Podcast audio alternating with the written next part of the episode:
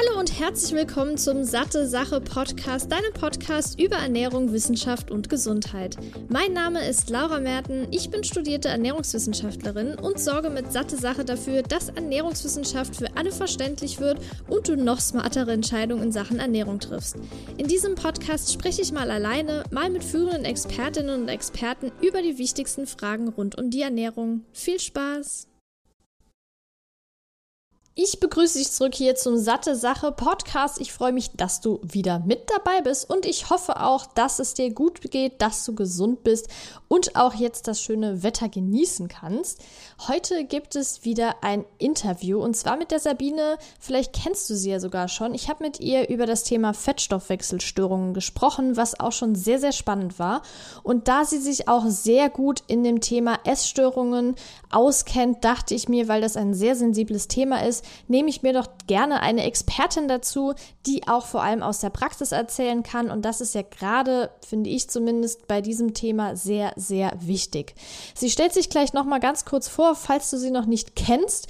Und ich wünsche dir schon mal an dieser Stelle sehr viel Spaß mit dem Interview und würde mich sehr freuen, wenn du den Podcast bewertest bei iTunes, einfach als Rezension oder gerne auch bei YouTube die Podcast-Episode bewerten und auch den Podcast abonnierst. Dann bekommst du direkt eine Nachricht, sobald die nächste Episode online ist. Viel Spaß!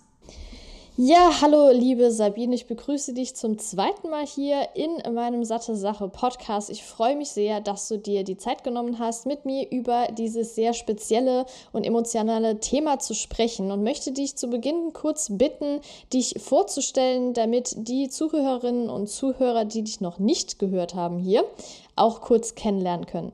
Ja, hallo Laura. Ja, danke, dass ich wieder dabei sein kann. Freut mich natürlich ganz enorm. Ja, mein Name ist Sabine Tileger. Ich bin Diplom-Ökotrophologin. Ich bin seit über 20 Jahren mit eigener Praxis in Kempten im Allgäu tätig. Ich berate eigentlich alle ernährungsmedizinischen Diagnosen und bin relativ früh in den ersten Jahren meiner Selbstständigkeit mit Essstörungspatienten in Kontakt gekommen ähm, habe schon erlebt, dass das ein sehr spannendes Thema ist, das mich auch interessiert. Und ungefähr vor zwölf Jahren hat mich dann hier die ansässige Kinder- und Jugendpsychiatrie angesprochen, ob ich mit denen zusammen nicht Ernährungsberatung äh, im stationären und ambulanten Bereich machen will. Und das mache ich jetzt seit, ähm, wie gesagt, über zwölf Jahren. Ich habe da mit der leitenden Oberärztin, mit der Frau Dr. Kalischko, ein Ernährungsberatungskonzept, ähm, ein Therapiekonzept für die Essstörungen entwickelt weil ich vor zwölf Jahren so ein bisschen vor der Situation stand, dass ich ganz viel Literatur gelesen habe und festgestellt habe, so außer Definitionen und viel zu Psychologie gibt es im Bereich Ernährungsberatung ähm, gar nicht so viel. Und ich bin jetzt eigentlich ganz happy, dass wir ähm, ein Konzept entwickelt haben, mit dem ich schon seit vielen Jahren im Team, das ist bei einer Essstörung immer der Fall, wenn man es gut behandeln will, dass man ein Team aus Psychologen, Ärzten, Ernährungsberatern braucht, um da erfolgreich arbeiten zu können. Ja, das bin ich so ungefähr. Ich bin inzwischen 58 Jahre alt. Ähm, das tut mir manchmal bei meiner Arbeit auch ganz gut, so ein ganz klein bisschen einen Abstand auch zu haben. Ähm, mal eine Ärztin hat mal gesagt, bei Sabine gibt es ähm, Ernährungsberatung und zwei Pfund gesunden Menschenverstand. Das hilft mir bei meinen Ernährungsberatungen immer ganz gut. Ja. Ja, sehr, sehr spannend. Also man sieht auf jeden Fall, dass du da eine sehr gute Expertise in dem Gebiet hast. Und deshalb möchte ich jetzt auch bevor wir anfangen mit dem Thema Ernährung, darauf gehen wir hier besonders ein, erwähnen, dass es hier erstmal nicht um die Psyche geht. Das ist ein ganz anderes Thema und deshalb sagst du ja auch, man muss auf jeden Fall im Team arbeiten, aber dennoch dich fragen, wohin kann man sich denn wenden, wenn man jetzt merkt, bei mir kann es eventuell eine Essstörung sein. Wen kann ich da fragen? Wen kann ich mich da anvertrauen? Mhm. Das ist ganz wichtig. Man trägt das Problem sicherlich eine ganze Weile mit sich rum und irgendwann ist es wichtig, zu einem Punkt zu kommen, ich vertraue mich jemanden an. Ähm, ob es erstmal die Eltern oder der Partner sind, ob es der Hausarzt, der Frauenarzt, die Frauenärztin ist. Ähm, die Jugendlichen können sich auch vielleicht an die Schulpsychologen wenden Oftmals gibt es ähm, regional auch so sozialpsychiatrische Zentren, ähm, die vielleicht das Thema Essstörungen mit abdecken. Da kann man hingehen. da sind so ganz unterschiedliche emotionale Wege. Der eine ähm, sucht sich lieber erstmal einen Kontakt zur Ernährungsberatung, weil das vielleicht ein bisschen harmloser erscheint. Das ist genauso gut, denn ich erwarte von einer Ernährungsberatung dann, ähm, dass der Kontakt aufgefordert wird, zum Therapeuten und zum Arzt dann auch zu suchen. Man kann sich auch ähm, direkt an ähm, psychiatrische Kliniken in der Region wenden. Das geht oft ein bisschen schneller, als wenn man einem Psychologen, der so der erste Ansprechpartner eigentlich wäre. Wir wissen, dass die leider Gottes alle sehr lange Wartezeiten haben. Ähm, und da können klinische Bereiche für die erste Kontaktaufnahme und den Weg von da aus weiter zu suchen und das Helfersystem aufzubauen, manchmal ein bisschen schneller sein. Mir ist auch klar, dass dann manchmal ein bisschen die Sorge dabei ist, oh, dann bin ich gleich in diese Schublade, Schublade reingebracht. Äh, Aber ich habe festgestellt, dass es alles gar nicht so schlimm ist und man nur den Weg gehen kann. Einfach hingehen und sagen, ich habe hier ein Problem, ich brauche Hilfe, ähm, was soll ich machen? Das ist übrigens bei jeder Veränderung, die man, die man machen muss, das allererste, was wichtig ist, sich selber einzugestehen, hier stimmt was nicht. Und dann an irgendeiner Stelle, wo es einem auch immer am besten taugt, zu sagen, ich habe ein Problem, ich brauche Hilfe. Und dann findet man, ich, ich erinnere mich an ein Mädchen, das ist schon fünf, acht Jahre her, die bei mir war, die kam mit einem Brief, to whom it may concern, und die waren äh, im Schüleraustausch ähm, ein halbes Jahr in Kanada. Und die hatte ein Schreiben von einem anderen Mädchen mit, wo drin stand, ähm, bitte nehmen Sie wahr, dass meine Freundin eine Essstörung hat, die traut sich das nur nicht richtig zu sagen, sie braucht Hilfe, helfen Sie ihr weiter, ein Helfersystem aufzubauen. Auch das kann mal gut sein, wenn man so einen Freund, eine Freundin hat, die sagt, komm, ich gebe dir was in die Hand, ich helfe dir, dass du, mhm. dass du dir die Hilfe suchen kannst. Ja, das ist auch ganz, ganz wichtig. Und da das so ein sensibles Thema ist, ist es, glaube ich, auch echt extrem schwer, da jemanden drauf anzusprechen oder das auch selbst zu realisieren, weil ich finde, ähm, es ist ja gerade, wenn wir jetzt ganz kurz das mit Psychologie anreißen oder äh, Therapeuten, ist es ja immer eine Hürde zu sagen, irgendwas stimmt mit mir nicht. Und letztendlich kann man es, wenn man es jetzt ganz radikal ausdrückt, ja auch als psychische Störung betrachten. Ist es. Ähm, und das klingt natürlich erstmal ganz, ganz, ganz schlimm. Und man denkt sich, ich bin hier total Banane. Aber man muss sich einfach jemandem anvertrauen, der dir dann hilft, dich unterstützt. Letztendlich bist du für dein eigenes Leben verantwortlich, aber man braucht einfach manchmal Unterstützung und Hilfe. Man muss sich mhm. absolut nicht dafür schämen. Also das ist ganz, ganz wichtig, weil ich glaube, das Problem ist immer noch, dass viele das so ein bisschen stigmatisieren mit einem Psychotherapeuten. Dann ist man total krank und äh, keine Ahnung, psychisch vollgestört und muss eigentlich schon am besten in irgendeine Psychiatrie eingewiesen werden. Das ist definitiv nicht der Fall.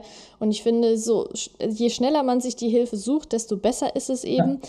Aber wie würdest du denn sagen, wenn jetzt mit diesem Brief zum Beispiel ist ja schon ein sehr gutes Beispiel, aber wie kann man denn jemanden darauf ansprechen, bei dem es sehr, sehr offensichtlich ist, dass diese Person eine Essstörung hat? Wenn man jetzt zum Beispiel Familie, also sage ich jetzt mal ähm, die Cousine beispielsweise oder die beste Freundin oder irgendeine Freundin, wie kann man denn jemanden dafür sensibilisieren und darauf ansprechen? Ja, das ist bei dieser Krankheit wirklich ähm, ein ganz großes, schwieriges Thema. Ich, einen kleinen Gedanken schweift da noch auch, äh, auf das, was du gerade gesagt hast. Mir sind manchmal in diesem Bereich die deutschen Wörter lieber als die lateinischen. Also wenn man dann wirklich mal ähm, einfach das Wort Essstörung anguckt, ähm, dann muss man sich nicht gleich in so einem äh, psychischen Desaster befinden. Mm, wir werden durch, ähm, durch Medienberichte, durch Filme, sonst was, haben wir wirklich ein sehr negatives Bild ähm, von psychischen Erkrankungen oder psychischen Praxen, Einrichtungen. Ich sage meinen Patienten oft, es ist eben etwas, was beim Essen stört. Da, mhm. da sind Gedanken, Probleme, die das Essen gerade stören. Ja, und wenn ich das in diesem Bereich betrachte, ähm, dann geht es vielleicht ein bisschen bescheidener, also ein bisschen, äh, ein bisschen sanfter im, im Gefühl. Ähm, und bei dieser, bei dieser Essstörung ist es eben so, dass ich sehr fixiert ähm, auf ähm, bestimmte Nahrungsmittel oder das Weglassen bestimmter Nahrungsmittel auf ähm, Gewicht, ähm, ein sonstiges äh, bin. deswegen macht es Sinn, die Leute als Mensch wieder anzusprechen und zu sagen, ich mache mir Sorgen um dich, geht es dir gut? Und nicht zu sagen, oh, du hast so viel abgenommen, weil das könnte der Essstörung sagen, oh ja, prima, du bist auf dem richtigen Wege.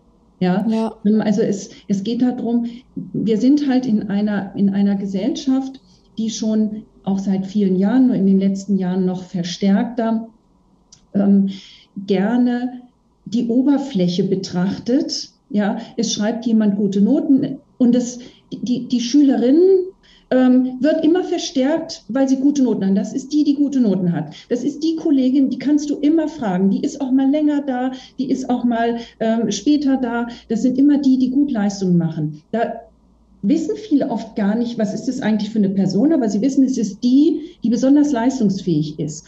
Und, es, und alles wird auf diese Leistungsfähigkeit bezogen. Deswegen ist die Ansprache wichtig des sozialen Umfelds. Wie geht es dir? Was ist mhm. hier gerade los?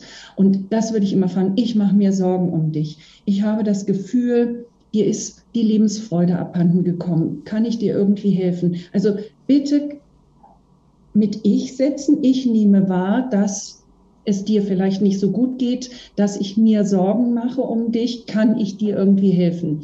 Das ist die Ansprache und bitte nicht auf, oh, du bist aber dick geworden, oh, du bist aber dünn geworden. Dann geht es zu. Mm, das kann ich mir auch sehr gut vorstellen, ja. Okay, dann haben wir den Einstieg auf jeden Fall schon mal ähm, ja, besprochen. Und bevor wir jetzt so ein bisschen ja, detailliertere Fragen äh, ansprechen, beziehungsweise du beantwortest, wie unterscheidet man denn zwischen den einzelnen Essstörungen? Ja, wir kennen hauptsächlich ja die drei Essstörungen, ähm, die Anorexie, die Bulimie und das Binge-Eating.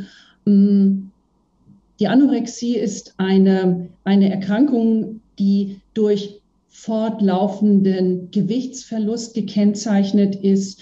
Die Ernährung wird immer mehr eingeschränkt. Ähm, es werden oftmals, habe ich erlebt, geht es los mit, ich möchte gesünder leben ich verzichte jetzt mal auf die Süßigkeiten, ich mache vielleicht mehr Sport, dann werden die Kohlenhydrate weggelassen, dann wird vielleicht auch vegetarisch, äh, vegan umgestellt und so reduziert es sich immer mehr.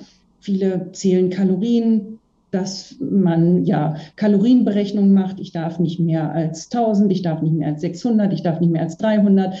Das ist dann so ein Teufelskreis, der immer geringer wird und die Zahl auf der Waage wird immer präsenter.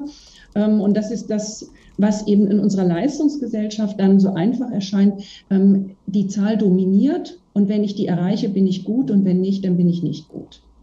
Bulimie ist eine Erkrankung, die als Erstdiagnose auftreten kann, die aber auch nicht selten bei einer ähm, nicht ausreichend begleiteten Anorexie später nochmal kommen kann. Ähm, heißt, es gibt Phasen, wo ich mich ja einfach mit einer Heißhungerattacke, Fressattacke ähm, vollfuttere, weil ich nur so meine Emotionen gut gesteuert kriege. Dann aber die Panik kriege, das schlechte Gewissen, du darfst nicht so viel ähm, und ich ein selbstinduziertes Erbrechen vor, ähm, durchführe. Ich muss ganz ehrlich sagen, im Kontext mit meinen Patienten ähm, sage ich dazu oft einfach kotzen, ähm, um so ein bisschen diese persönliche Abwertung, die in dieser selbstinduzierten Erbrechen inbegriffen ist. Dieses, das muss man sich mal vorstellen, das tut nach einer Weile auch ganz schön weh, wenn, wenn immer die Magensäure ähm, mm. Die Speiseröhre hochgeht, ähm, im Hals kratzt, ähm, die Zunge ähm, wahrscheinlich schon ein bisschen dicker wird. Das ist nichts Angenehmes. Und wir wissen alle, die wir gelegentlich mal aus irgendwelchen Magen-Darm-Gründen mal ähm, uns erbrechen müssen, wie unangenehm das ist. Und deswegen neige ich im, im Beratungskontext oft auch ähm, in deutlicher Ansage dem Patienten gegenüber das Kotzen zu nennen, weil ihm dieses Selbstabwertende dabei ist. Dabei kommt es gar nicht so sehr darauf an, ob ich jede Mahlzeit erbreche ähm, oder ob es nur ein bis zweimal die Woche ähm, vorkommt. Ähm, ich würde eine, ein, ein Erbrechen jedes Mal nach jeder Mahlzeit ist eine ganz schwere Verlaufsform schon. Ähm, wenn ich es nur ein, zweimal die Woche oder ein, zweimal alle 14 Tage mache, ähm, dann ist es auch schon eine Form der Bulimie, denn es ist dieses selbstinduzierte, regelmäßige Erbrechen, ähm, was einen Krankheitsverlauf ähm, in bulimischer ähm, Ausrichtung dann schon äh, darstellt. Und selbst wenn ich das nur eins, zweimal habe, ich habe auch solche Patienten schon gehabt, ähm, die sagen, ich komme jetzt lieber gleich, ich habe Schiss, dass es noch schlimmer wird. Äh, da würde ich mhm. beglückwünschen und sagen, juhu, kommt recht. Ja, ja, auf jeden Fall.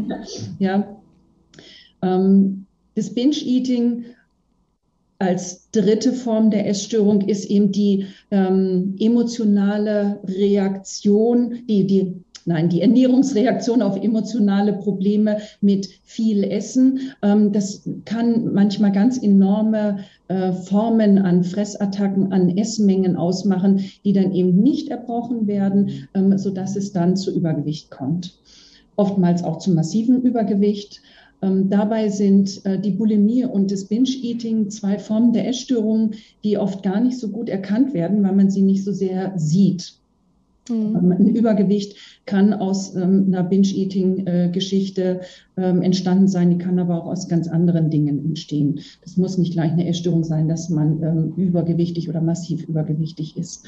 Darf man aber auch nicht ausschließen. Und bei einer Bulimie ist es oft so, dass die damit ein relativ äh, gutes Gewichtsmanagement hinkriegen können, so dass es der Gesellschaft gar nicht auffällt, dass da was nicht stimmt. Wobei es auch Bulimie-Patienten gibt, die so ja, Kleidergrößen, was weiß ich, von 36 bis äh, 44 im Schrank haben, weil es immer mal unterschiedliche Phasen gibt. Ähm, aber in diesem Kontext ist es eben lang nicht so auffällig ähm, wie eine Anorexie die mit starkem Untergewicht und das sieht man dann ähm, in der Regel auch einhergeht.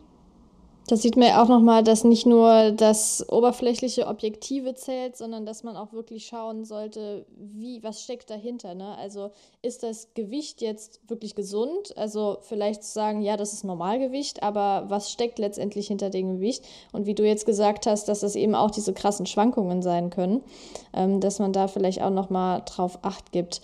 Äh, jetzt hast du gesagt, drei Formen. Man spricht ja mittlerweile auch so ein bisschen von dieser Orthorexie, ne, dass das eventuell auch da rein kategorisiert wird, ähm, ist ja im Prinzip so das extreme Verlangen, sich perfekt gesund zu ernähren. Kannst du da noch mal ganz kurz drauf eingehen? Ja, das ist, das ist eine ähm, Essstörungsform, die äh, inzwischen schon, ich glaube, 10, 15 Jahre diskutiert wird, die ich aber oft ähm, ähm, gerade im anorektischen Bereich ähm, so subsumieren kann. Die Orthorexie ist eine, also dieses zwanghaft sich gesund ernähren wollen als ähm, eine, ähm, eine Facette, die dann gewisse Lebensmittel ausschließt, gewisse ähm, ja, soziale Situationen. Ich definiere bei den, ähm, bei den Beratungen in, in, in den Essstörungen das ist ja gar nicht so leicht. Ich, ich möchte auch als Ernährungsberaterin jeden gesunde Ernährung beibringen.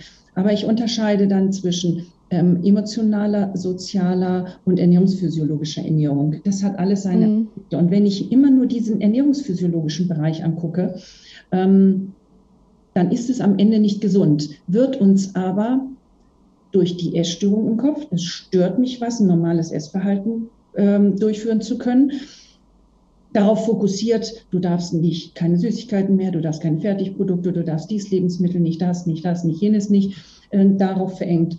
Ich habe es jetzt nicht explizit genannt, weil es mir in der Regel im Kontext mit einer ähm, Anorexie am deutlichsten auffällt.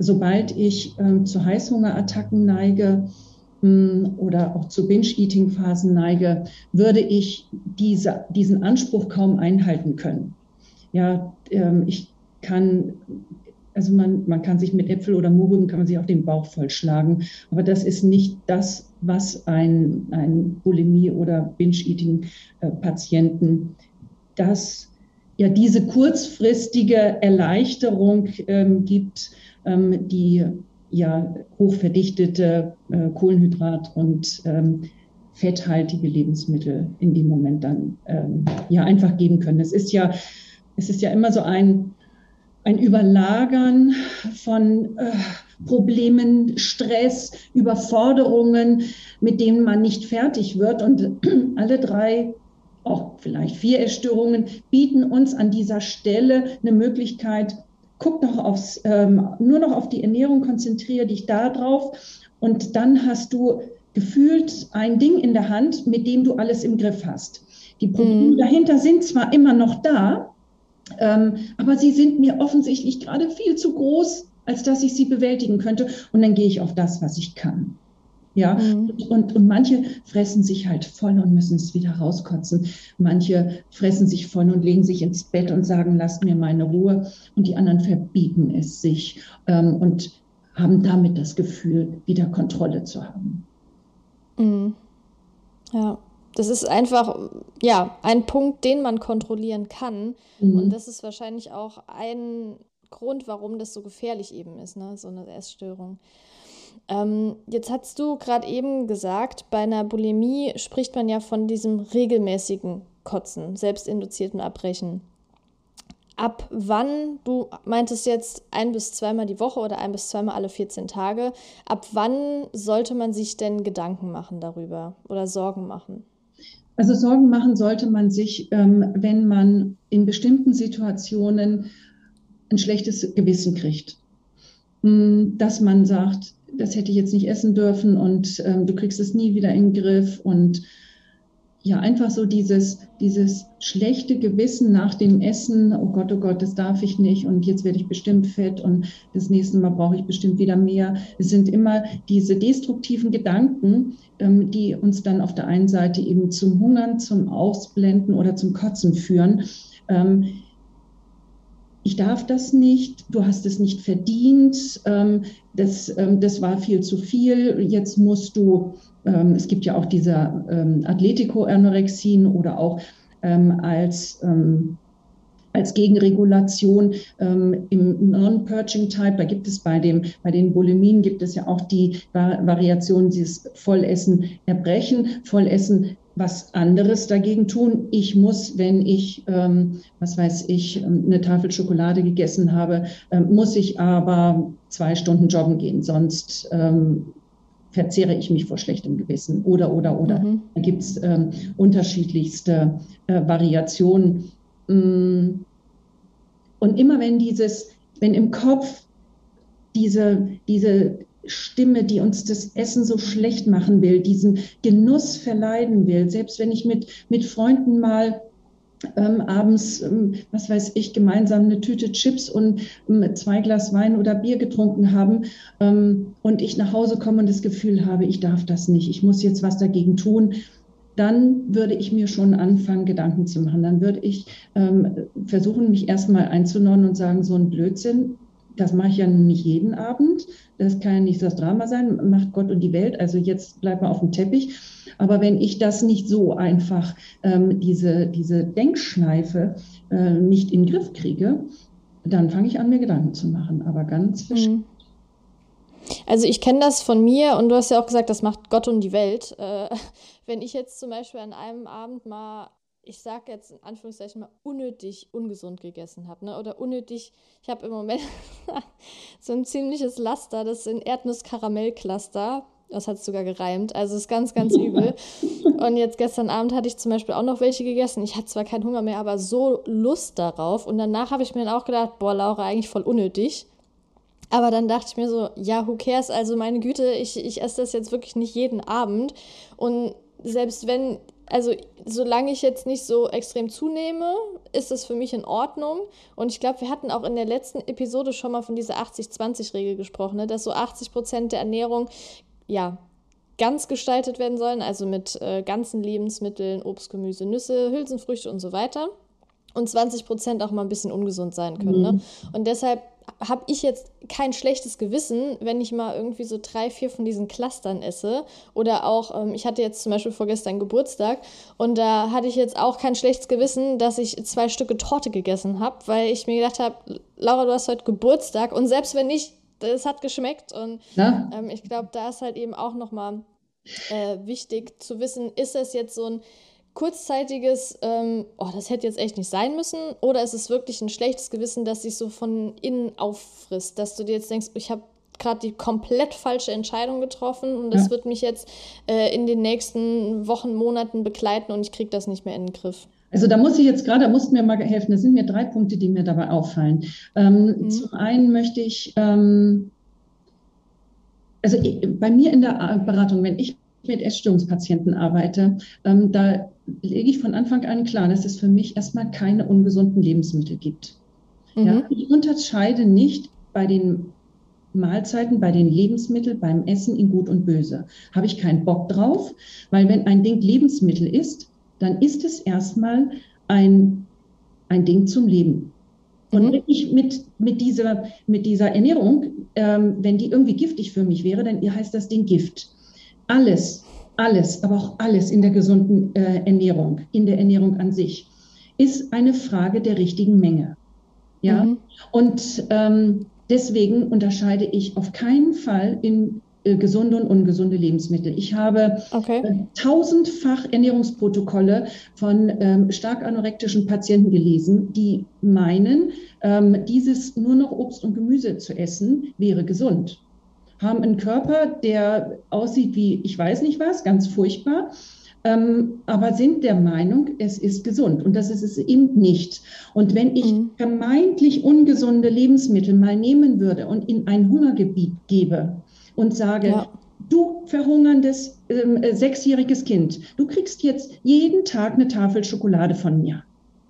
Ey, das wird aufblühen. Ja, ja, ja klar, das ist eine ganz andere Situation dann. Genau, in unserer Überflussgesellschaft müssen wir die, die Dosierung dann ein bisschen anders setzen. Aber ähm, also das ist für mich an der Stelle ganz wichtig. Das andere, was mir da in den Kopf kommt, ist, ähm, dass wenn ich jetzt meine, ich kann nur durch äh, meine persönliche Entscheidung der Lebensmittelauswahl am einzelnen Tag langfristig die Verantwortung dafür tragen, dass ich immer gesund bleibe und keine Zivilisationskrankheiten bekomme. Ja dann laste ich mir dermaßen viel Verantwortung auf. Ich persönlich würde sie nicht tragen können. Und ich muss ganz ehrlich sagen, da zählen noch eine ganze Reihe anderer Faktoren rein. Ähm, zum einen die Genetik, die Lebensumstände. Das kann man nicht alles der Ernährung und meinem eigenen Verhalten auf die Schulter legen, um zu sagen, das ist jetzt deine Verantwortung. Und wenn du heute ähm, zwei Karamellcluster oder morgen zwei Stück Torte isst, dann wirst du aber irgendwann einen Diabetes kriegen. So einfach ist das Leben nun mal nicht gestrickt. Ähm, das Dritte, jetzt muss ich mich gerade konzentrieren. Das Dritte ist, du hast diese beiden Beispiele, die Sahnetorte zum Geburtstag und ähm, dieses Naschen am Abend gedacht, äh, angesprochen.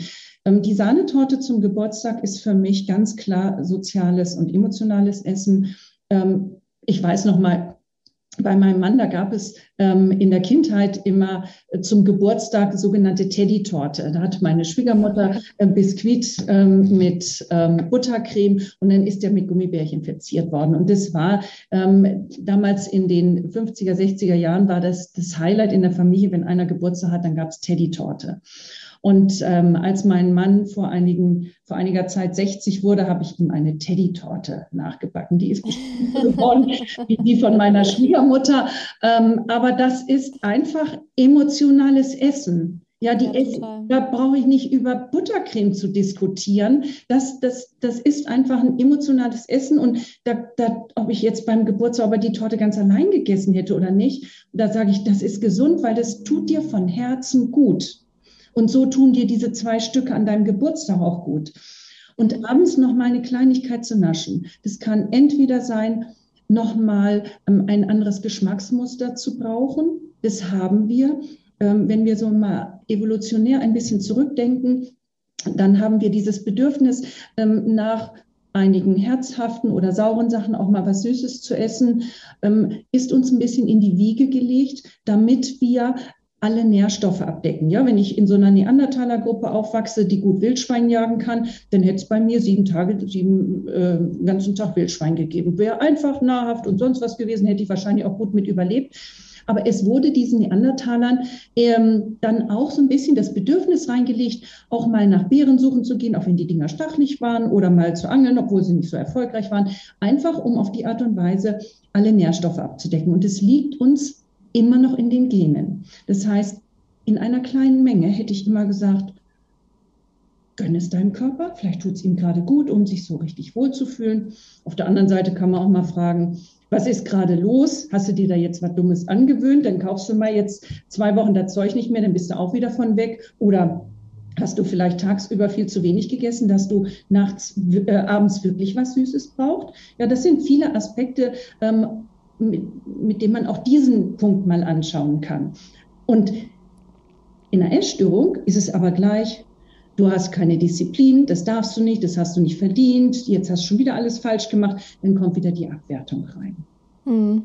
Ja, das ist der ja. Unterschied daran. Ich finde das gerade sehr schön, was du gesagt hast, weil das spiegelt im Prinzip haargenau meine Meinung und die sehr viele Ernährungsexperten wieder, dass man halt einfach nicht und was ist ja bei der Orthorexie und ja bei den anderen Essstörungen ja auch ähnlich, aber gerade da das Problem, es gibt keine perfekte Ernährung. Also jeder hat seine Ernährung, die auf ihn passt. Äh, manche, keine Ahnung, essen zweimal am Tag, essen vielleicht zwischendurch ein Kaffeestückchen oder was weiß ich, weil es halt gerade nicht anders geht. Äh, wenn ich jetzt zum Beispiel dran denke, ich habe äh, eine super tolle Ausgangslage. Ne? Ich arbeite nur von zu Hause. Ich habe direkt meine Küche hier neben mir. Ich kann kochen. Ich kenne mich aus. Ähm, Im Moment habe ich sogar eine sehr gesunde Phase, Gott sei Dank. Finde ich ziemlich gut sogar. Weil ich hatte jetzt gerade mit der Masterarbeit und so, da waren alle Gedanken woanders, nur nicht beim Essen. Aber das ist dann auch eine Phase gewesen. Ne? Dann ist doch alles gut. Ja. Ist jetzt vielleicht nicht gerade so gesund, was du hier machst, aber meine Güte, äh, bei mir sind gerade andere aber solange, hm, ja, solange du ausreichend isst, dein Gewicht halten kannst, selbst wenn es mal ein, genau. zwei Kilo hoch oder runter geht, dann ist es auch gesund. Ähm, unser Organismus ja. ist ja auch auf diese Variationen geübt. Ja, wir haben ja nie 365 Tage sichere Versorgungslage gehabt. Vielleicht ähm, seit dem Zweiten Weltkrieg ist es anders, aber das kann doch der Körper. Ja, der ist doch eigentlich, he's our friend, he's doing well with us. Ja, der, ja. Ähm, der sagt da, okay, jetzt ist gerade nicht so einfach, ähm, ich helfe dir darüber, das kommt schon wieder. Ja, genau, sehr gut. Ja, dann würde ich sagen, steigen wir doch jetzt mal vielleicht mit dem Thema hm, Anorexia nervosa, also äh, Magersucht ein. Denn ich glaube, das ist, ich kenne die Statistik nicht, aber ich glaube, das ist zumindest, was vielleicht die Gesellschaft sieht, so dass die häufigste Essstörung. Ist es denn wirklich so? Ja, es ist schon so. Ähm, okay. Es ist auch, ähm, es ist die, häufigere Form, ähm, liegt vielleicht auch ein bisschen daran, dass gerade im Übergewichtsbereich vielleicht ähm, auch nicht immer gleich so differenziert diagnostiziert wird. Mhm. Kann auch da ein bisschen dran liegen. Ähm, Bulimie ist aber ähm, deutlich von der Anzahl weniger, auch wenn ich es von der ähm, körperlichen Aspekt ähm, oft ein Desaster finde. Anorexie ist auch ein Desaster, aber dadurch, dass es so auffällig wird, ähm, ist es irgendwann so eine Sache, dass man möglicherweise ein Helfersystem findet, während man ja Bulimie äh, im Verborgenen Weile treiben kann und ähm, dieses Erbrechen dem Körper wirklich, wirklich stresst. Ähm, was, was ich so erschütternd finde, ist, ähm, dass es doch tatsächlich in den letzten Jahren stark angestiegen ist und äh, die neueren Studien zeigen, dass es gerade in den letzten, in dem letzten Jahr, also wenn wir jetzt mal von Juni bis Juni denken, nochmal wieder angestiegen ist. Ich muss sagen, das ist das, was ich in meiner Arbeit auch erlebe. Ich habe ähm, Anfang des Jahres zu meinem Mann gesagt, ich glaube, ich habe das Gefühl, die Essstörungen sind gerade um 50 Prozent angestiegen. Und mhm. die KKH hat eine Studie rausgebracht, die das ungefähr im gleichen Prozentsatz bestätigt. Ähm, das, das sind das spiegelt auch diese, diese Situation. Ähm, Essstörung ist ja erstmal kein, ich weiß nicht, was ich essen soll, Diagnose, Krankheit, ähm, sondern es ist ähm, eine, eine psychische Überbelastung, aus der heraus man, wie ich es vorhin schon mal gesagt habe, nicht so richtig weiß, wie soll ich das angehen, ähm, wie kann ich das lösen, keinen Ausweg für sich sieht, aber gefühlt in einem Handlungsdruck ist ähm, und sich dann ähm, ja zu diesen wendet, was man kann. Es betrifft ja ähm, sehr häufig sehr leistungsfähige Menschen. Ähm, es ähm, sind die, die gerne viel arbeiten, die Disziplin mögen ähm, die sind leichter betroffen und die, die, wissen, dass ihre Kompetenz da ist und werden ähm, ja dann auch aus, aus, den, aus den Medien, es ist ja omnipräsent, dieses Thema, ähm, also ein, ein bisschen ungünstig verstärkt. Ja, dieses Körperbild, was wir haben. Und da möchte ich, dass jeder sich ein bisschen an seine Nase fasst, weil ähm, ich ähm, höre es dann auch oft ähm, von ja, Gesunden, die einfach sagen, na ja, der hat, hat zu viel, ähm, was weiß ich, im Fernsehen diese dünnen Mädchen da gesehen, diese Model, mhm. er hat ähm, da zu viel geguckt.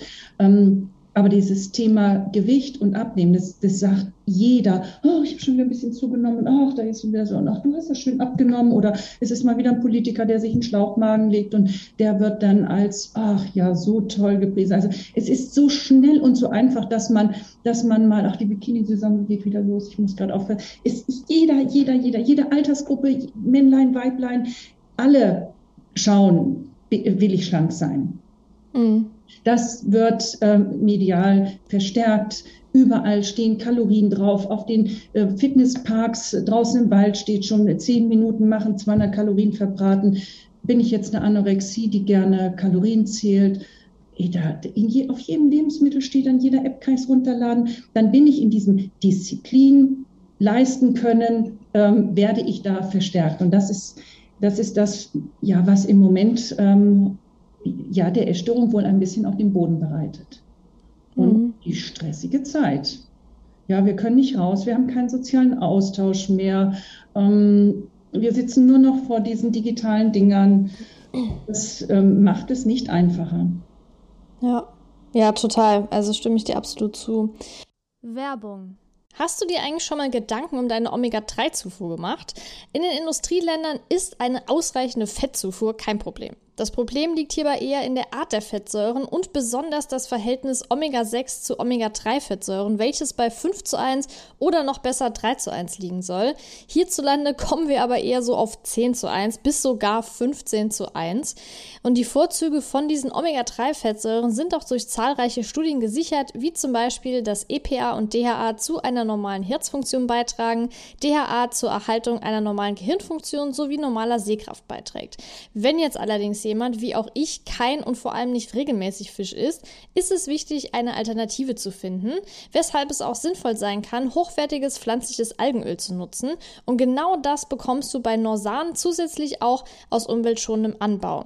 Und das vegane Omega-3 von Norsan enthält zudem hochwertiges Bio-Olivenöl, als Antioxidant und 800 internationale Einheiten veganes Vitamin D3. Neben diesem Öl bietet Nosan das hochdosierte Omega-3 auch in Kapseln an. Und das Gute daran, weder das Öl noch die Kapseln haben einen fischigen Geruch oder Geschmack. Und damit auch du dich jetzt vom Omega-3-Experten Nosan überzeugen kannst, konnte ich einen Rabattcode für dich ergattern. Mit dem Code SatteSache15 klein und zusammengeschrieben bekommst du 15% Rabatt auf deine gesamte Neukundenbestellung.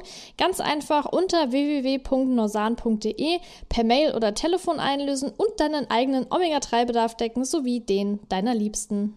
Werbung Wenn man jetzt diese Essstörung, wir bleiben vielleicht mal jetzt bei der Magersucht, ähm, diagnostiziert bekommt hat und so, wie läuft das denn in der Regel ab? Ist das dann dass man sich selbst in so eine Klinik einweisen lassen kann? Wird man da eingewiesen? Und wie läuft das denn in einer Klinik ab? Weil was ich bisher gehört habe, sind meistens so totale Horrorgeschichten.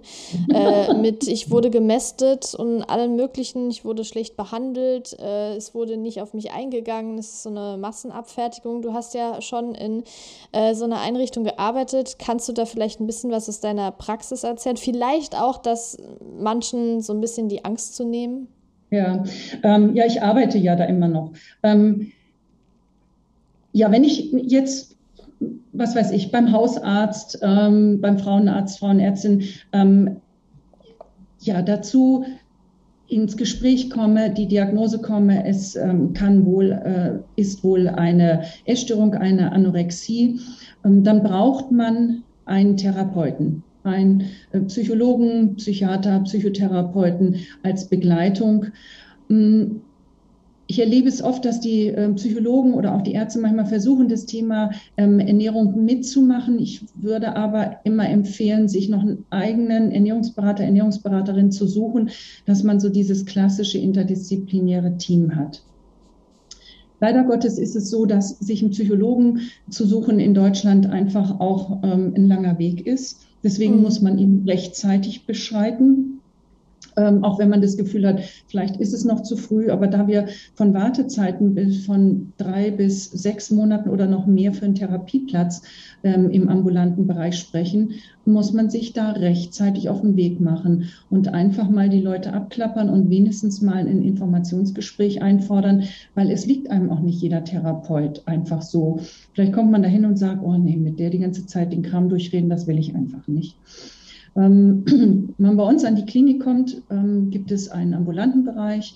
Der ist im Prinzip nicht anders aufgestellt wie eine Praxis auch. Da arbeiten Ärzte, da arbeiten Therapeuten, da arbeiten Ernährungsberater.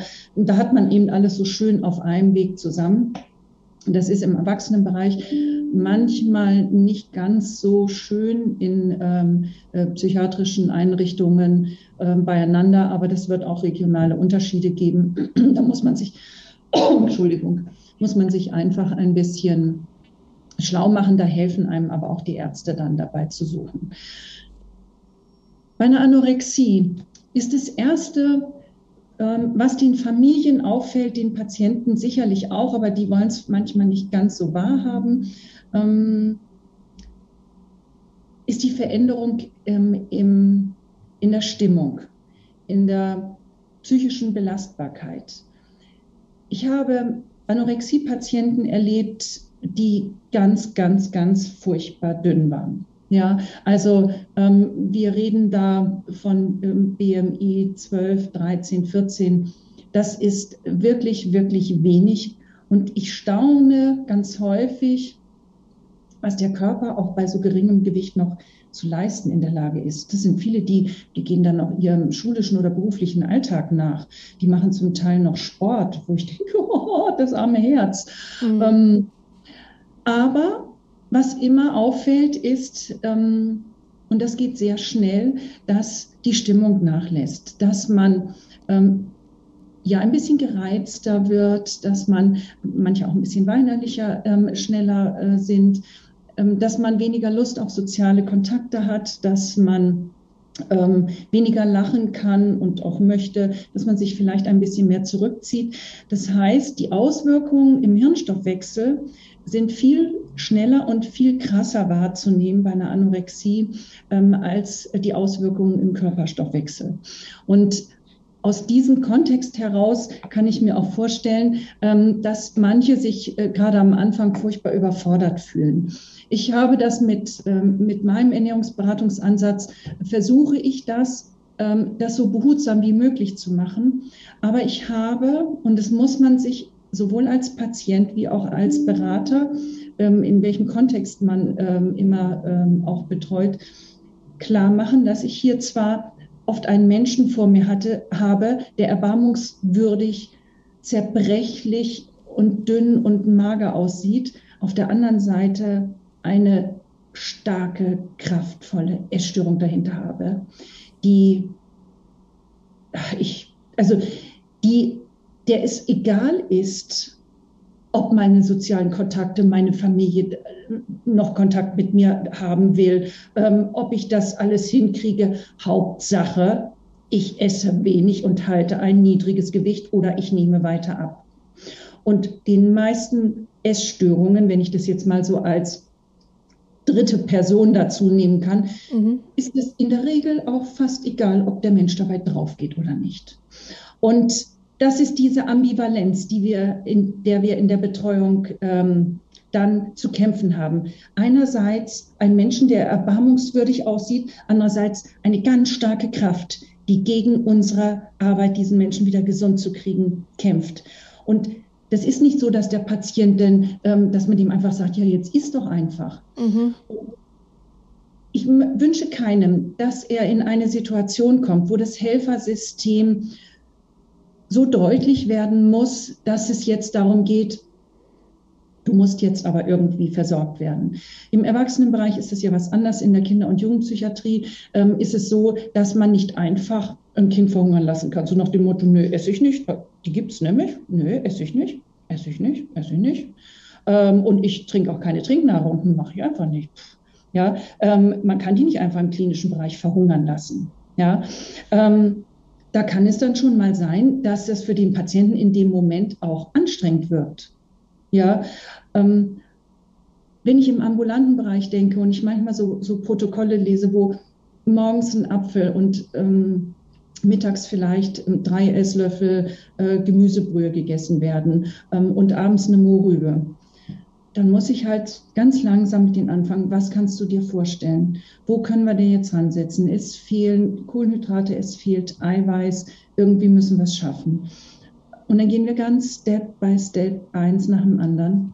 Aber es ist ungefähr ähm, der gleiche Stress, wenn ich von dem Protokoll, was ich eben beschrieben habe, sage, hm, kannst du mittags nicht eine halbe Scheibe Brot dazu essen. Das ist genau das gleiche Desaster. Alles, was ich bisher gemacht habe, wofür ich die ganze Zeit gekämpft habe, ist mit dieser halben Scheibe Brot wieder weg. Und ich werde bestimmt nicht wieder. Und die, die, dieser, dieser gleiche Stress im Kopf geht wieder los. Und wenn wir gesund werden wollen, dann brauchen wir aber eine lange Phase, wo es immer ein bisschen mehr zu essen gibt, als wir brauchen.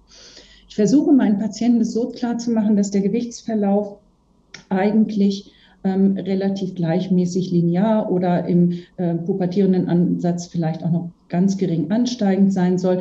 Ich aber ähm, über einen gewissen Zeitraum ein großes Defizit an Energie ähm, ja durch dieses Hungern erlitten habe und im Prinzip dieses Defizit durch mehr Essen über eine gewisse Zeit wieder ausgleichen muss. Mhm. Ja, das dauert lange, das geht nicht so schnell. Zunehmen ist ein hartes Geschäft. Ja, total. Da braucht man jemanden, der immer bei einem ist.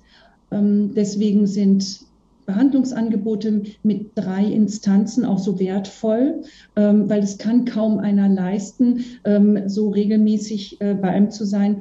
Aber es muss mit ein bisschen Hartnäckigkeit aus diesem Helfersystem überredet, überzeugt werden, die Angst genommen werden, dass alles dahin ist und vergebens war, ähm, wenn ich wieder ein normales Leben führe. Mhm. Wenn es zu lang ist, wenn, wenn die, die Bulimie, die Anorexie, auch die ähm, ja, Binge, auch die Orthorexie, wenn sich das zu lange manifestiert, umso schwerer wird es rausgehen, weil es dann auch so viel, so viel Platz äh, im Tagesablauf einnimmt, ähm, dass ich manchmal überhaupt nicht mehr weiß, wer bin ich eigentlich ohne diese Essstörung? Hm. Ja. Oh, echt ein spannendes Thema. Ja, ja, auf jeden Fall.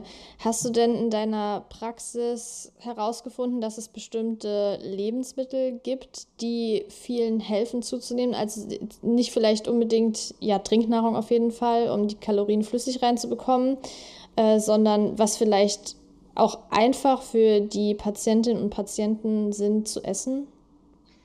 Ähm, ja, das kann man gar nicht so einfach ähm, ähm, darstellen. Mein Ansatz war immer, mit dem fahre ich nach wie vor gut, ist, ich verstehe Essstörung erstmal als ein, ähm, als ein Problem zu finden, was ist eigentlich eine gute Menge für mich? Was ist eine normale Menge? Was ist eine normale Mahlzeitenstruktur? Was ist eine normale Lebensmittelauswahl? Also dieses Verständnis für normales Essen ist den Patienten aus dem Blick geraten. Und mhm. ich möchte mit meinen Essstörungspatienten von Anfang an üben, was ist gesunde Ernährung? Also auch mir als Beraterin ist das ein Anliegen. Ich würde nie einem Essstörungspatienten immer sagen, wir kloppen mal überall Butter drauf ähm, dann äh, ist schon viel Kalorien drin, dann kannst du schön zunehmen. Das genau, das ist nämlich auch oft das Problem, ne? dass das halt empfohlen wird, ja, dann knall halt überall irgendwie so mehr oder weniger flüssiges Fett oder Streichfett drauf, ja. dann hast du die Kalorien drin oder Sahne also, und sowas. Ich glaube, da kann man nur eine, eine Lebensmittelphobie mit erzeugen. Also bei mir gibt es ähm, auch ich empfehle nur Wasser zum Trinken, genauso wie ich das mit jedem anderen normalgewichtigen, übergewichtigen Stoffwechselkranken machen würde. Ich bei mir gibt es auch nicht diese Limos oder trink mal Säfte oder was weiß ich. Bei mir gibt es auch immer viel Gemüse und ähm, aber alles halt drinne, Eiweiß, Fett, Kohlenhydrate, Obst und Gemüse gehört alles rein. Und das erstmal, ähm, wenn wir denn mit diesem Kostaufbau, ich habe jetzt ähm, vorhin ja so einen ganz drastischen ähm, Protokoll, wie ich es aber wirklich schon auch gesehen hatte, dargestellt, dann brauche ich erst in gewissen Hürden, in gewissen Punkten entlang erstmal den Aufbau, aber dann übe ich mit denen regelmäßige, normale, ausgewogene Ernährung, die ich genauso für mich selber praktiziere oder machen würde für jemanden, ähm, der bei gleicher Kalorienzahl abnehmen würde. Also da ist nichts, was irgendwie mit mehr, sondern einfach nur, wir machen erstmal eine bedarfsdeckende normale Ernährung und du übst das. Und dann arbeite ich mit sogenannten Zusatzmahlzeiten. Ähm, und über diese Zusatzmahlzeiten ähm, definieren wir das Zunehmen, weil die Riesenangst in der Anorexie ist ja, ähm, ich, das hört nie wieder auf zum Zunehmen. Mhm. Und ähm, wenn man aber sagt, ich habe einen Bedarf X, den decke ich mit einem Plan, ähm, dann, dann, dann wird es erstmal Gewicht Stillstand, also Gewicht halten heißen. Ja, es, es ist banal zu sagen, wenn ich so viel esse, wie ich brauche, dann bleibt mein Gewicht.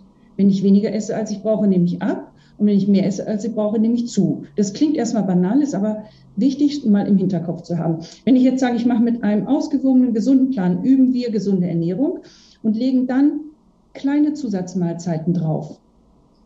Dann wird in, gerade in der anorektischen Phase durch die Gewichtszunahme ähm, die Muskelmasse wieder etwas ansteigen, der Stoffwechsel etwas besser, das Gewicht wird ansteigen und irgendwann steigt der Bedarf automatisch auf diese erhöhte Menge, sodass ganz klar ist, und das zeichne ich mit den Patienten auf, dass ganz klar ist, man kann nur dauerhaft zunehmen, wenn man dauerhaft mehr isst. Mhm. Wenn ich aber sage, wir machen einen Bedarf, der erstmal auf dem ist, was du brauchst, einen Plan, der auf dem sitzt, was du brauchst, und nehmen dann eine definierte Menge mehr, dann bietet das die Sicherheit, ähm, dass das ausgeschlossen ist, dass man ewig zunimmt. Ja? Mhm.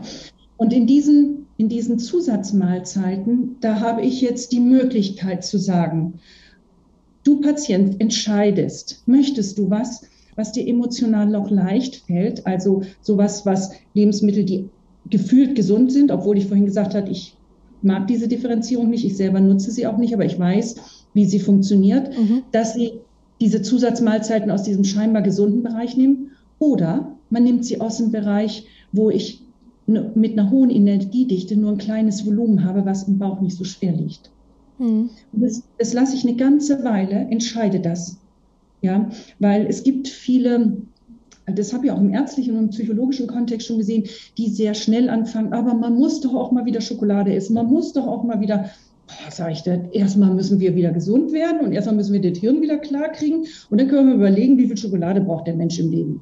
Mhm. Ja, ähm, Deswegen lasse ich da eine ganze Weile, weil, wie ich es vorhin gesagt habe, relativ früh wird äh, die Stimmung und die Reizbarkeit äh, ja schwierig. Ähm, ich brauche eine gewisse Gewichtszunahme, um das kognitive und emotionale Potenzial für Veränderungen überhaupt wieder zuzulassen. Ja. Und deswegen schön langsam und auf keinen Fall irgendwas reinknallen zum Zunehmen. Äh, auch Mütter neigen manchmal oder Partner neigen manchmal dazu. Dann habe ich ihr noch heimlich da ein bisschen Öl ins Ding. Das macht man nicht. Das ist Betrug. Ich erkläre meinen Patienten alles ganz offen. Ich arbeite mit Ernährungsprotokollen, wo ich frage, was sagt denn die Essstörung zum Essen? Und kannst du da schon drauf antworten? Und dann, definier, äh, dann diskutieren wir darüber und dann erkläre ich denen das auch zu nur 20 Mal das Gleiche. Wofür braucht der Mensch Kohlenhydrate? Wofür braucht der Mensch Fette? Wie viel braucht man? Ähm, und so weiter und so fort. Weil die Essstörung versucht äh, immer den Schlaumeier zu geben und alles zu erklären. Du darfst das jetzt nicht, das macht zu dick oder das hat zu viel Kalorien oder das hast du heute nicht verdient. Und ähm, ich möchte meinen Patienten helfen, da ähm, eigene, vernünftige Entscheidungen zu treffen und zu sagen, so ein Blödsinn, was erzählst du Essstörung mir da eigentlich gerade? Mhm. Die Essstörung gibt den Patienten das Gefühl, jetzt wieder die Kontrolle zu haben. über alles Mögliche. Dabei nimmt sie ihnen die Kontrolle. Und ich versuche sie fit zu machen, indem ich sage, so funktioniert die Kontrolle, probier es mal aus. Ich mhm. erkläre es dir 20 mal, 30 mal, ist mir ganz egal. Ja. Ja, schön. Also der Ansatz äh, scheint mir auch irgendwie ein bisschen sinnvoller, als da jetzt alle Kalorien irgendwie heimlich versuchen ins Essen zu tun, weil letztendlich fühlt man, wie du gesagt hast, es ist Betrug. Man fühlt sich betrogen in dem Moment und denkt sich, ja, die wollen mir nicht wirklich helfen, weil letztendlich machen die ja genau das, wovor ich eben Angst habe, diese Kalorien aufzunehmen. Und wie sieht es jetzt bei der äh, Bulimie aus? Ist da der Ansatz ähnlich oder ähm, wird da erstmal auf andere Dinge geachtet? Naja, bei der Bulimie kommt es erstmal darauf an, in welchem Zustand ist der Patient. Ähm, wenn er jetzt so leidlich normalgewichtig ist, ähm, dann möchte ich das erstmal ähm, auch wertschätzend annehmen. Die Sorge ist dann aber, wie gehe ich mit meinen emotionalen Problemen um, die mich manchmal eben zu Fressattacken, Heißhungerattacken führen ähm, und wie gehe ich mit der Verarbeitung dessen um. Also erstmal ist es so, dass ich Ihnen klar mache, ich erstelle dir äh, mit einem Ernährungsplan ein Raster, aus dem du so auswählen kannst, dass du keinerlei Gewichtssorge haben musst.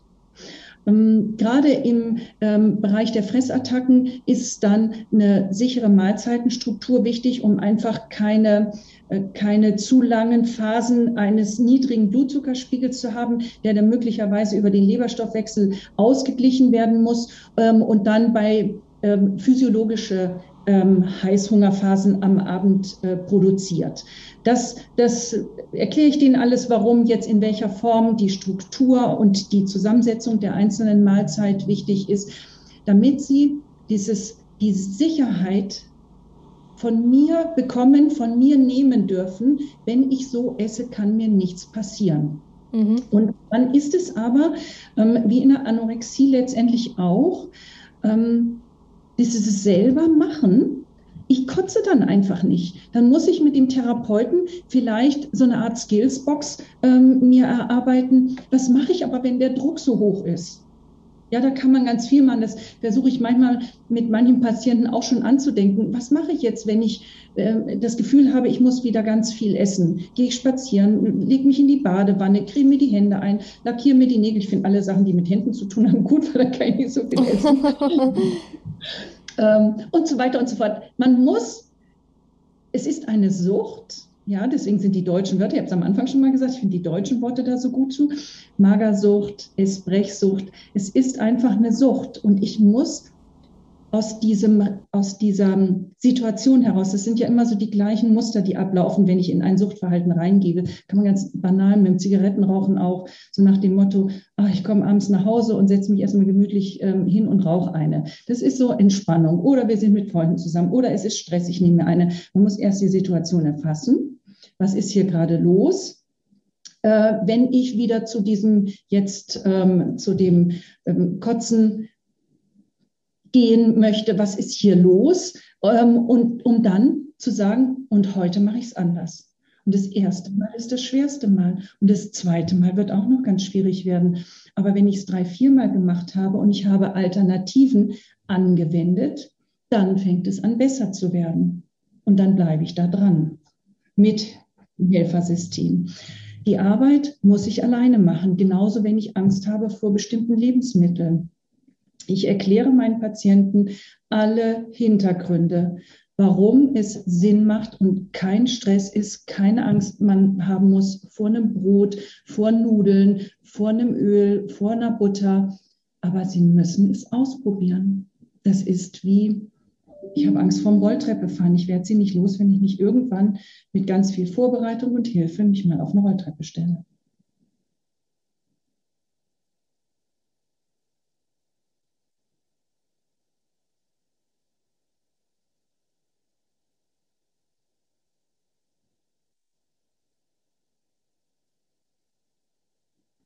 Ja, da ist die Frage, was ist die Henne und was ist das Ei von ähm, einigen ähm, Kliniken. Ähm, jetzt, ich komme aus Bayern, ich kenne die aus dem bayerischen Raum eher.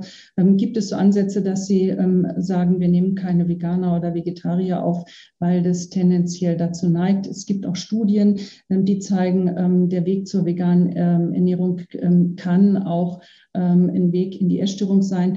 Äh, ich glaube, man muss nur sehr gut differenzieren. Es ist nicht die Schuld der Ernährungsform, dass irgendjemand eine Essstörung kriegt. Also das halte ich für Blödsinn.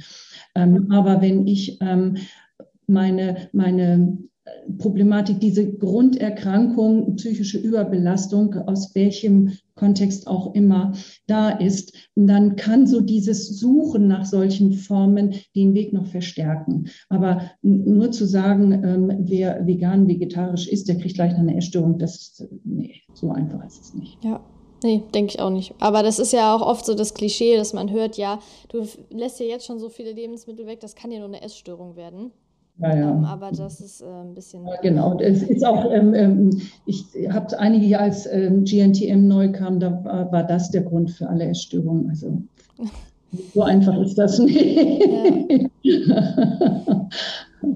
Mm, jetzt möchte ich mal einen Schritt weitergehen. Und zwar tritt ja bei sehr vielen gerade entweder, also ja, was heißt gerade? Eigentlich wahrscheinlich bei sehr, sehr vielen, sei es jetzt durch ein starkes Untergewicht oder einfach durch äh, dieses ständige Erbrechen und so weiter und so fort, eine Amenorrhoe auf, also quasi das Ausbleiben der Blutung. Und das ist, glaube ich, auch ein sehr, sehr, sehr spannendes, schwieriges und wichtiges Thema, das wir hier ansprechen sollten, weil das eben sehr viele betrifft. Und ich hatte ja auch bei Instagram so kurz einen Fragesticker reingestellt und da kam eben auch oft die Frage danach. Ähm, ja. Und da war so das häufigste, wie bekomme ich denn nach einer langen Amenorrhoe wieder meine Blutung? Was kann ich da mit der Ernährung tun? Aber bevor du das beantwortest, würde ich dich kurz bitten, vielleicht zu erklären, warum überhaupt so eine Amenorrhoe entstehen kann. Ja, das kann ich gerne machen. Ähm, ja, es ist einfach so, dass ähm, die Monatsblutung ein, ein eigentlich ganz normaler Prozess in der Pubertät äh, von Mädchen ist. Ähm, zwischen 11 und 15, 16 kriegt ein Mädchen ähm, aufgrund einer, eines Anstieges, ähm, einer Veränderung des Hormonspiegels ähm, seine Monatsblutung. Das ist bei den Jungs übrigens nicht so viel anders. Ähm, nur da sieht man es halt nicht so schön. Aber die haben ihre, was weiß ich, da mit 13, 14, 15 das erste Mal so ihre Spontanerektion und denken auch, oh, hoffentlich merkt Mama nichts. Ähm, aber da gibt es bei den Jungs nichts anderes, nur dass es ihnen nicht so klar zu sehen ist wie bei den Mädchen. Ähm, es ist auch ganz spannend, ähm, die Monatsblutung ähm, Da, gibt es Statistik, eine, eine, statistisch eine Zahl ähm, nach 1850 ähm, wurde es nochmal ganz deutlich, dass die ähm, Monatsblutungen deutlich früher eintraten und im Zehn-Jahres-Modus immer weiter früher. Früher, also im 18., 17., 18., 19. Jahrhundert, haben die Frauen ihre Tage viel später bekommen.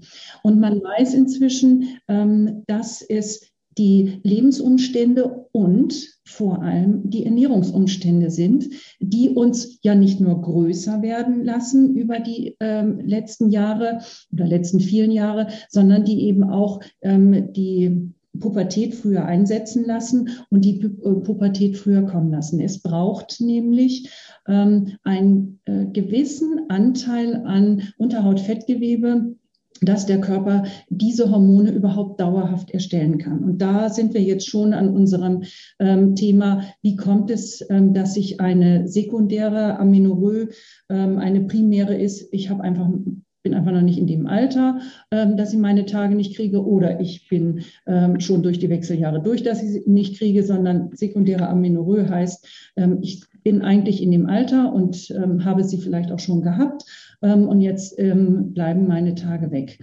Das gibt es im Bereich äh, von Sportlern, das gibt es im Bereich von Hochstressphasen und es gibt es eben in dem Bereich, wenn ich sehr stark abgenommen habe. Das haut dann mein Hormonsystem so durcheinander, dass der Körper sagt, oh weh, oh weh, oh weh, hier habe ich gerade so viel zu tun mit Stress, mit ähm, Überleben äh, genug Energie herkriegen, dass mir diese im Moment nutzlosen Hormone gar nicht erst produzieren. Schwangerschaft wäre sowieso im Moment ein Desaster. Also werden diese Hormone gar nicht produziert. Das ist auch nur ein äußeres Zeichen dafür, dass viele Hormone nicht ausreichend gut produziert werden. Ähm, ich weiß ähm, von Jugendlichen, ähm, Anorexie-Patienten, wenn du das so mit 13, 14 kriegst und es recht lange hast, dann kann es sein, dass du nicht ausreichend wächst, dass dir einfach eine ganze Reihe Zentimeter wegbleiben, weil eben auch die Wachstumshormone nicht mehr funktionieren. Das ist bei Erwachsenen äh, logischerweise dann nicht mehr der Fall. Aber da auch die Schilddrüsenhormone nicht mehr ausreichend gut produziert werden, ist auch die allgemeine Leistungsfähigkeit des Stoffwechsels herabgesetzt. Also das die Amenorrhoe ist ähm, für das Beraterteam, Behandlerteam ein Zeichen dafür, in welch kritischen Zustand der Organismus schon ist. Das ist natürlich alles reversibel. Wenn ich wieder zunehme, kommt das irgendwann wieder. Ähm, das ist auch bei den Jungs. Ich hatte auch schon ähm, Jugendliche, also junge Männer, ähm, die da gesagt haben, hm, es geht nicht mehr und ich kriege keine Erektion mehr hin, nur wird es wieder. Und ich kann nur jedem sagen, ja, das wird schon wieder. Ähm, aber es braucht halt ein bestimmtes Gewicht und es braucht auch einen Anteil an Unterhautfettgewebe der, der ist einfach normal, der gehört zu unserem Leben dazu. Ähm, das Unterhautfettgewebe hat ähm, nicht nur die äußere Form zu bestimmen. Wie gesagt, es hat im Hormonstatus, im Immunsystem hat es viel zu tun. Ähm, und wenn wir entsprechend zunehmen, dann kommt es wieder. Ich habe allerdings schon die unterschiedlichsten Sachen erlebt. Ich habe erlebt, dass äh, Mädchen und junge Frauen auch sehr lange in einem eigentlich brauchbaren Gewicht waren und sie nicht kommen ähm, da macht es dann mal auch einen Sinn äh, zu gucken, wie war eigentlich mein Gewicht so die ersten 20 Jahre? Wie hat sich das entwickelt? War ich immer im Durchschnitt? War ich einer von den schmaleren? War ich einer von den festeren? Wenn ich, ähm, wenn ich immer eine so im Durchschnitt war und ich möchte jetzt an der unteren ähm, Normalgewichtslinie vielleicht mein Gewicht halten, weil ich es schön finde, dann kann es sein, dass es dem Körper einfach nicht reicht, um diesen Hormonaufbau wieder hinzukriegen. Ähm, und wenn es dann zu lange nicht ist, dann muss man einfach zum Frauenarzt gehen, mal einen Hormonstatus machen lassen und gucken, ähm, funktioniert das wieder ausreichend? Bin ich vielleicht kurz davor? Ähm, oder man, es muss mal durch den Einsatz einer Pille angestoßen werden. Aber in der Regel kommen die von alleine wieder. Es kann nur eine Weile dauern. Wie lang kann das ungefähr dauern? Das kann auch unter äh, Erreichen eines Normalgewichtes sechs bis zwölf Monate dauern. Mhm. Okay. Und du hast also im Prinzip kann man sagen, sobald wieder mehr Unterhautfettgewebe da ist, das Gewicht wieder normal ist, dann kommt die in der Regel wieder zurück. Aber wie kann man das mit der Ernährung jetzt unterstützen? Ist es da wichtig, mehr Fett zu essen, was ja auch sehr wichtig für den Hormonhaushalt ist, oder ist das eher irrelevant? regelmäßig alles, was normal ist. Deswegen ist mir das so wichtig, dass ich mit meinen Essstörungspatienten von Anfang an eine ausgewogene, gesunde Ernährung übe. Ja, mhm. kann ich nicht mit einem Lebensmittel. Es gibt nicht ein Heillebensmittel. Gesunde Ernährung ist immer das sinnvolle Zusammenspiel von allem. Ja, ja aber das Problem ist ja auch oft, also das habe ich bei mir zumindest festgestellt, ich hatte Normalgewicht, ich hatte normale äh, Unterhautfettgewebe, aber ich habe einfach super wenig Fett in meiner Ernährung gehabt. Also, aller, also wirklich allerhöchstens 10 Prozent vielleicht. Mhm. Und als ich dann aber wieder mehr Fett gegessen habe, kam die Periode auch wieder zurück. Naja, ähm, das ist sowieso spannend. Ich, wenn, wenn ich manchmal ähm, in dem, im Fortbildungskontext, ähm, sei es äh, im, im Rheumabereich, sei es im Fettstoffwechselbereich, ähm, ja, höre, wie sind da gerade diese Diskussionen, welche Fettmenge ist die richtige, dann, dann sind wir eigentlich über die Jahre hinweg eher ein bisschen angestiegen mit dem äh, Fettanteil, um eben den Kohlenhydratanteil auch ein bisschen reduzieren zu können, um da eine gewisse, äh, gewisse Balance zu haben und haben eher immer überlegt, wie kann ich im Fettanteil ähm, ja einfach durch eine Modifikation eine Optimierung hinbekommen. Und ähm, Trotzdem hat gesamtgesellschaftlich haben die Fette immer noch das Stigma, dick machen zu wollen und möglichst gespart werden zu wollen. Ähm, und da möchte ich nochmal aufrufen und zu sagen, ist, alle Lebensmittel sind wichtig. Ähm, und auch die Fette und auch die Öle und ähm, die tierischen Fette, die haben alle ihre Bedeutung, aber man muss das rechte Maß finden. Und ich glaube, da wird noch zu wenig Wert drauf gelegt auf das richtige Maß, sondern immer nur da weniger, da weniger, da weniger. Ja. Das Leid einer Ernährungsberaterin habt ihr gerade gehört.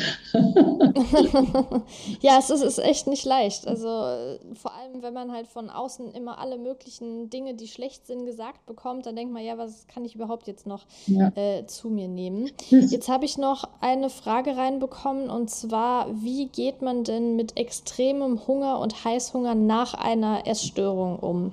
Ja, diese Phasen, die gibt es. Ähm, deswegen ist mir das immer wichtig, dass man ähm, auch lange noch äh, begleitet wird äh, durch eine Ernährungsberaterin. Ähm, man baut sich, ich, ich nenne das einen sogenannten Defizithunger auf. Man erlaubt sich eine ganze Zeit irgendwelche Süßigkeiten nicht oder Brot nicht oder Nudeln nicht oder ich weiß nicht was, diverse Lebensmittel nicht. Und der Körper baut sich sowas wie eine Art Defizithunger auf, den er, wenn er merkt, oh, ich darf wieder, einfordert. Ich jetzt, oh, ich habe so Lust drauf. Ähm, das ist so die Phase, wo ich ihm gesagt habe, es gibt auch eine Bulimie als Folge einer nicht fertig therapierten ähm, Anorexie. Das kann ich in der Ernährungsberatung ähm, mit den Leuten sofern aufarbeiten, dass wir nochmal die Tagesstruktur, die Lebensmittel, die Mahlzeitenzusammensetzung ausgleichen. Ähm, und ähm, ich habe so ein Tool entwickelt, wo ich sage, wir ähm, analysieren mal über ein, zwei Wochen, was für ein Naschtyp bist du. Das kann man für sich selber auch mal ausprobieren. Es gibt so Leute, die brauchen einfach jeden Tag irgendeine Kleinigkeit. Dann sind die nicht zufrieden. Und es gibt Leute, die können können irgendwie nicht aufhören, wenn sie was anfangen. Die brauchen einfach mal mehr.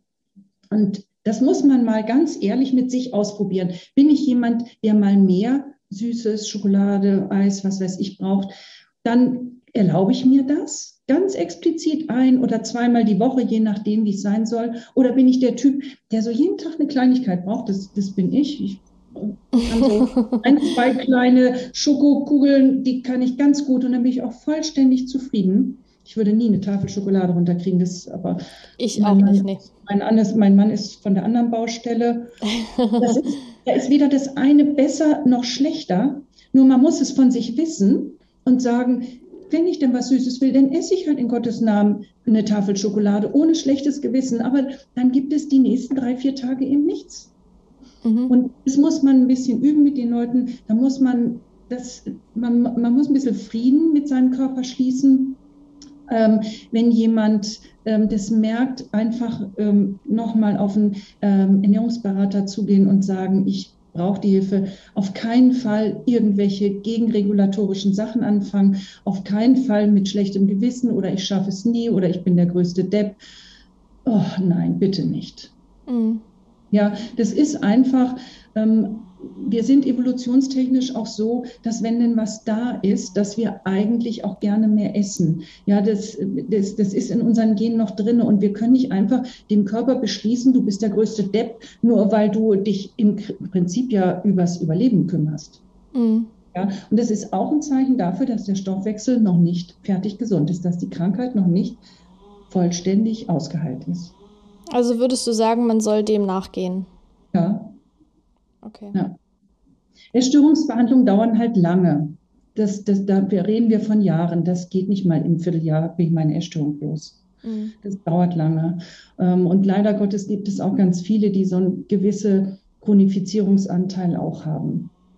Wenn die ja. dann in der Lage sind, eine gewisse Balance an, an sozialen, emotionalen und ähm, ernährungsphysiologischer Ernährung hinzukriegen, ähm, dann ist es gut. Ähm, aber man muss da auch ehrlich mit sich sein, weil der Anteil an Erwachsenen Erstörungspatienten äh, 40 plus, ähm, der wächst äh, gerade deutlich.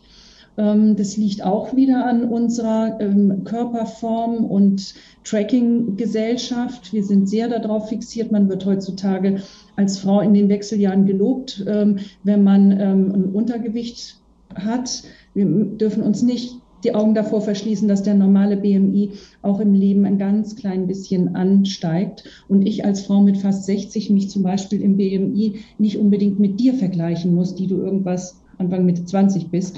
Das brauche ich einfach nicht. Ja, ich, äh, ich bin, ich habe mit 20 auch anders gesehen als jetzt, auch wenn ich ähm, mich immer noch für eine schlanke, erwachsene Frau halte. Ähm, aber es ist einfach so, ähm, dass ich dann kein BMI 19 mehr brauche, weil ich dann meine Östrogenpolster ähm, fürs Alter nicht entsprechend aufbauen kann und das ist nicht physiologisch.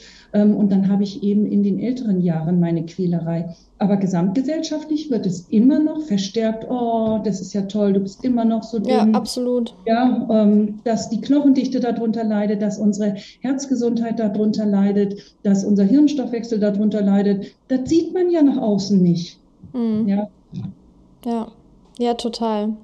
Ich finde, das war ein sehr, sehr guter Abschluss, aber nichtsdestotrotz, auch wenn da jetzt schon enorm viele Informationen drin waren, und ich danke dir an der Stelle auf jeden Fall, es war vor allem, also ich fand es mega, mega spannend und du hast jetzt richtig viel Input gebracht und auch so gerade dieses nicht jedem da irgendwie Kalorien reinzudrücken, sondern individuell auf den Patienten zuzugehen, zu sagen, was würde dir denn helfen? Wie können wir das jetzt gemeinsam schaffen? Und auch von mir aus 20, 30 mal zu erklären, wie das Ganze funktioniert, dass man eben keine Angst haben muss, dass man sofort zunimmt und dann nie wieder rauskommt. Und zum Schluss möchte ich dich aber vielleicht noch mal kurz bitten, ähm, so ein kurzes Fazit zu geben oder was du jemanden mit auf den Weg geben möchtest, der erkannt hat, meine Essgewohnheiten sind gestört, die sind nicht normal, was kann man dann tun? Vielleicht mal nicht im Internet nachgucken, sondern im Internet vielleicht mal nur nachschauen, wo ist der nächste Ernährungsberater, die Ernährungsberaterin, einfach mal so ein Infogespräch. Die meisten bieten ein kostenloses Infogespräch an, dass man sich einfach mal berät. Ähm, das finde ich immer ganz wichtig, dass man einfach mal mit einem Menschen darüber redet, wie geht es bei mir. Das Internet kennt uns nicht, die Bücher kennen uns auch alle nicht. Ähm, und deswegen bin ich immer in Sorge, dass man da vielleicht auf ähm, Informationen gerät, die mögen für den einen oder anderen richtig sein, aber vielleicht äh, für denjenigen im Moment nicht äh, hilfreich. Und deswegen lieber da mal ähm, mit einem, die Ernährungsberater sind oft ja so die, der unverfänglichste ähm, Punkt, an dem man mal nachfragen kann. Wichtig ist es, einfach mit sich ehrlich zu sein, äh, wenn einen das Essen so sehr stresst, wenn man nach jedem Essen schlechtes Gewissen oder solche Sachen hat, dass man sich dann wirklich Hilfe holt. Mhm. Ja, sehr gut. Ähm, wie gesagt, ne, ich danke dir.